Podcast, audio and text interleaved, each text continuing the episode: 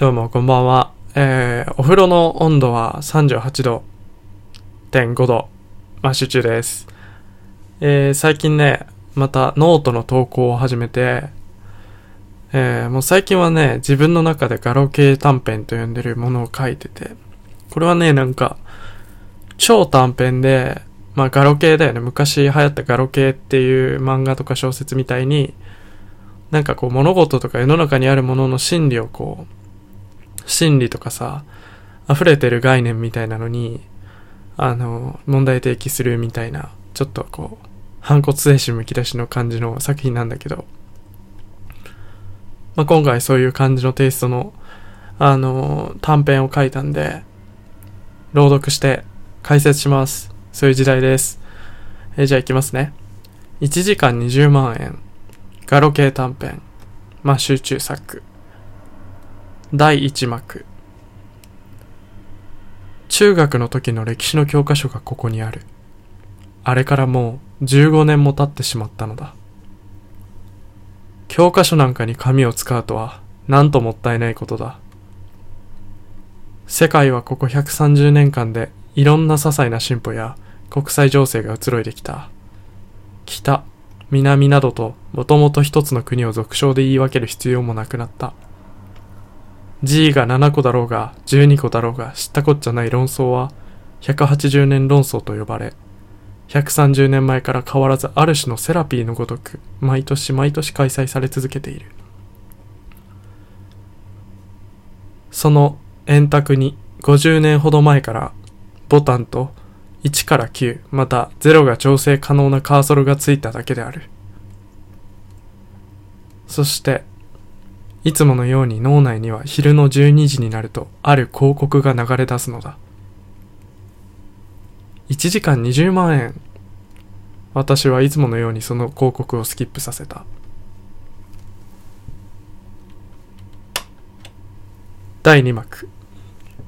引っ越しの準備も終わり、あの紙で作られた教科書をトラックの中にある処分と書かれた箱に載せ、カーソルをプラスマイナス 0H としてボタンを押した。いつものことだ。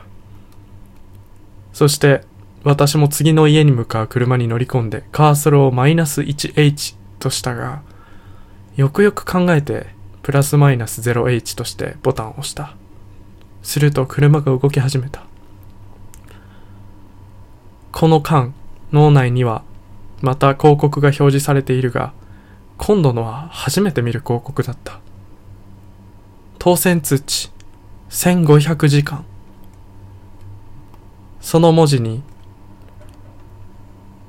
可愛らしいピョポポンという音、時計をモチーフにしたタイムレス社のキャラクターが表示されていた。どうやら私は当選したようだった。年末に友人とふざけてエントリーしたのをすっかり忘れていたらしい。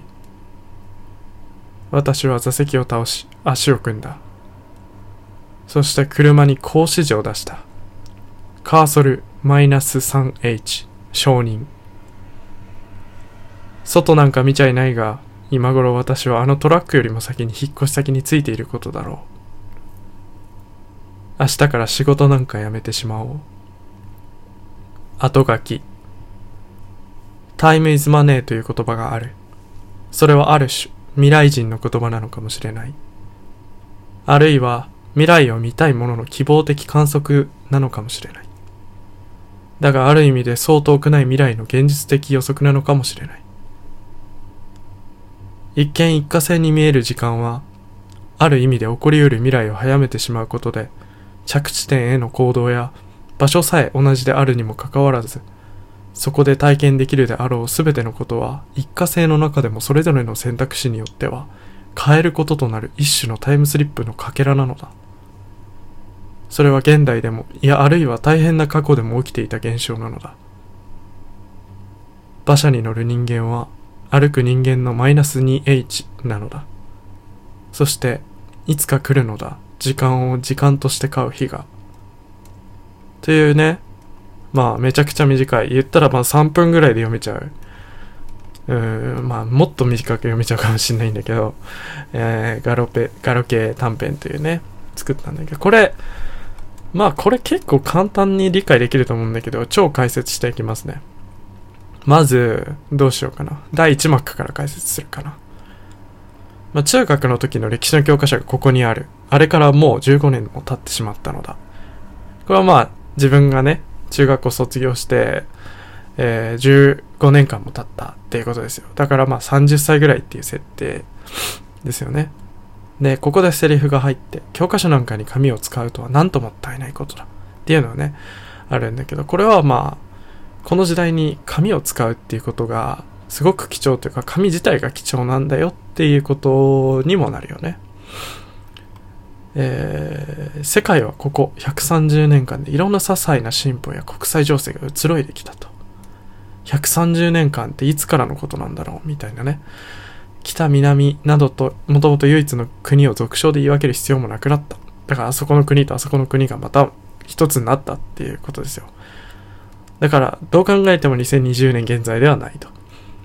G7 だろうが G12 だろうが G20 であろうが20であろうがね。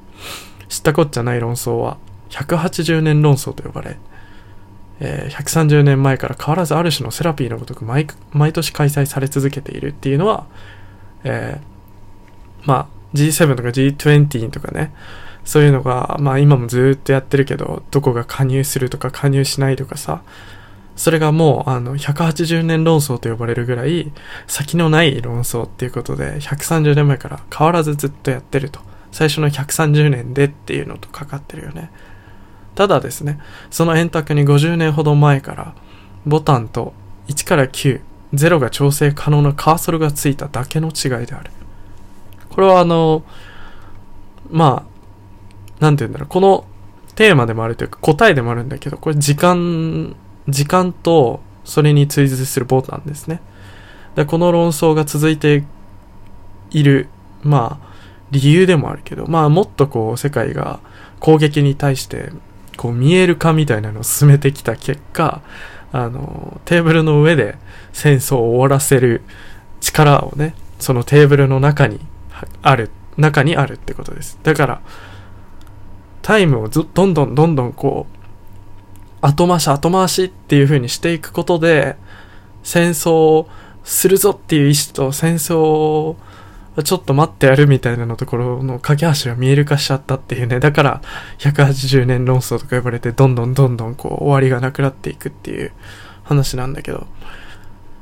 で、そしていつものように、脳内には昼の12時になるとある広告が流れるのだと。1時間20万円。これがタイトルですね。これはまあ1時間20万円を買うってことです。1時間で、を20万円で買うってこと。私はいつものようにその広告をスキップさせた。そんなお金ないからね。で、第2幕。引っ越しの準備も終わり、あの紙で作られた教科書トラックの中にある処分と書かれた箱に載せ、えー、カーソルをプラスマイナス 0H としてボタンを押したいつものことだと。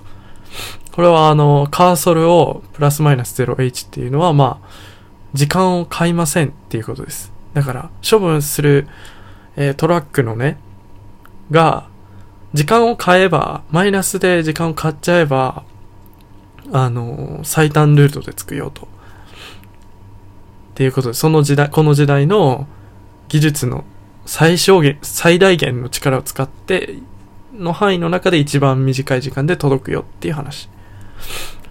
そして、次、私も次の家に向かう車に乗り込んでカーソルをマイナス 1H としたが、よくよく考えてプラスマイナス 0H としてボタンを押した。まあこれはちょっと贅沢しようとして早く着こうとしたけど、いや、よくよく考えるとそんな金ねえしな、みたいな話おそらくこの貯金みたいなものはあるんだろうって思うんだけど、それはもっと大事な時に使おうみたいなね。この間脳内にはまた広告が表示されているが、今度のは、今度は初めて見る広告だった。当選通知1500時間と。だからまあ言ったらこれ1500万当たりましたみたいな話だよね。もっと高いと思うけど。1時間20万だから。えー、その文字とともに可愛らしいピュポポンという音。えー、時計をモチーフにしたタイムレス社のキャラクターが表示されていた。でこの世界ではタイムレス社っていう会社が時間を扱ってるんでね、多分その総本山みたいな会社。うん。で、どうやら私は当選したようだったと。年末に友人とふざけてエントリーした。まあ宝くじみたいなもんだよね、だから。で、そこで、え、次私は座席を倒し足を組んだと。ね、調子乗ってるというか、まあ余裕が出たというかね。そういうちょっと些細なこう心情の変化をここにちょっと入れてみて。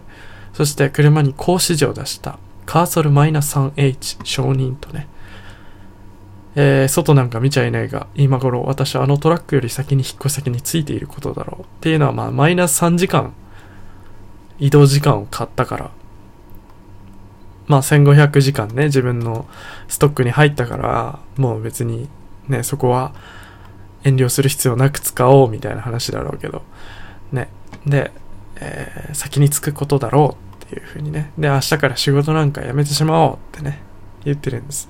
まあこれは時間、この世界ではお金と時間っていうのがまあ、ついぐらいの大事か、もっと大事なのかもしれない。っていう、こう、不思議な世界観で、えー、まああと1分間でね、これを後書き説明するのも、もったいないというか難しいんだけど、まあ、時間っていうのの価値ってどんどん上がってて、今の時代でも新幹線に乗る人と電車に乗る人って出すお金が違うことでつく未来が変わっちゃうの。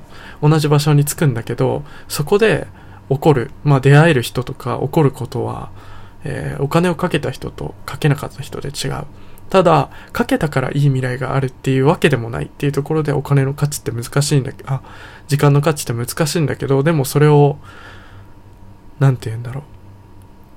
ものすごい価値化した世界が遠い未来じゃなく近い未来に来るのかもなって思って書きました。ということで、また。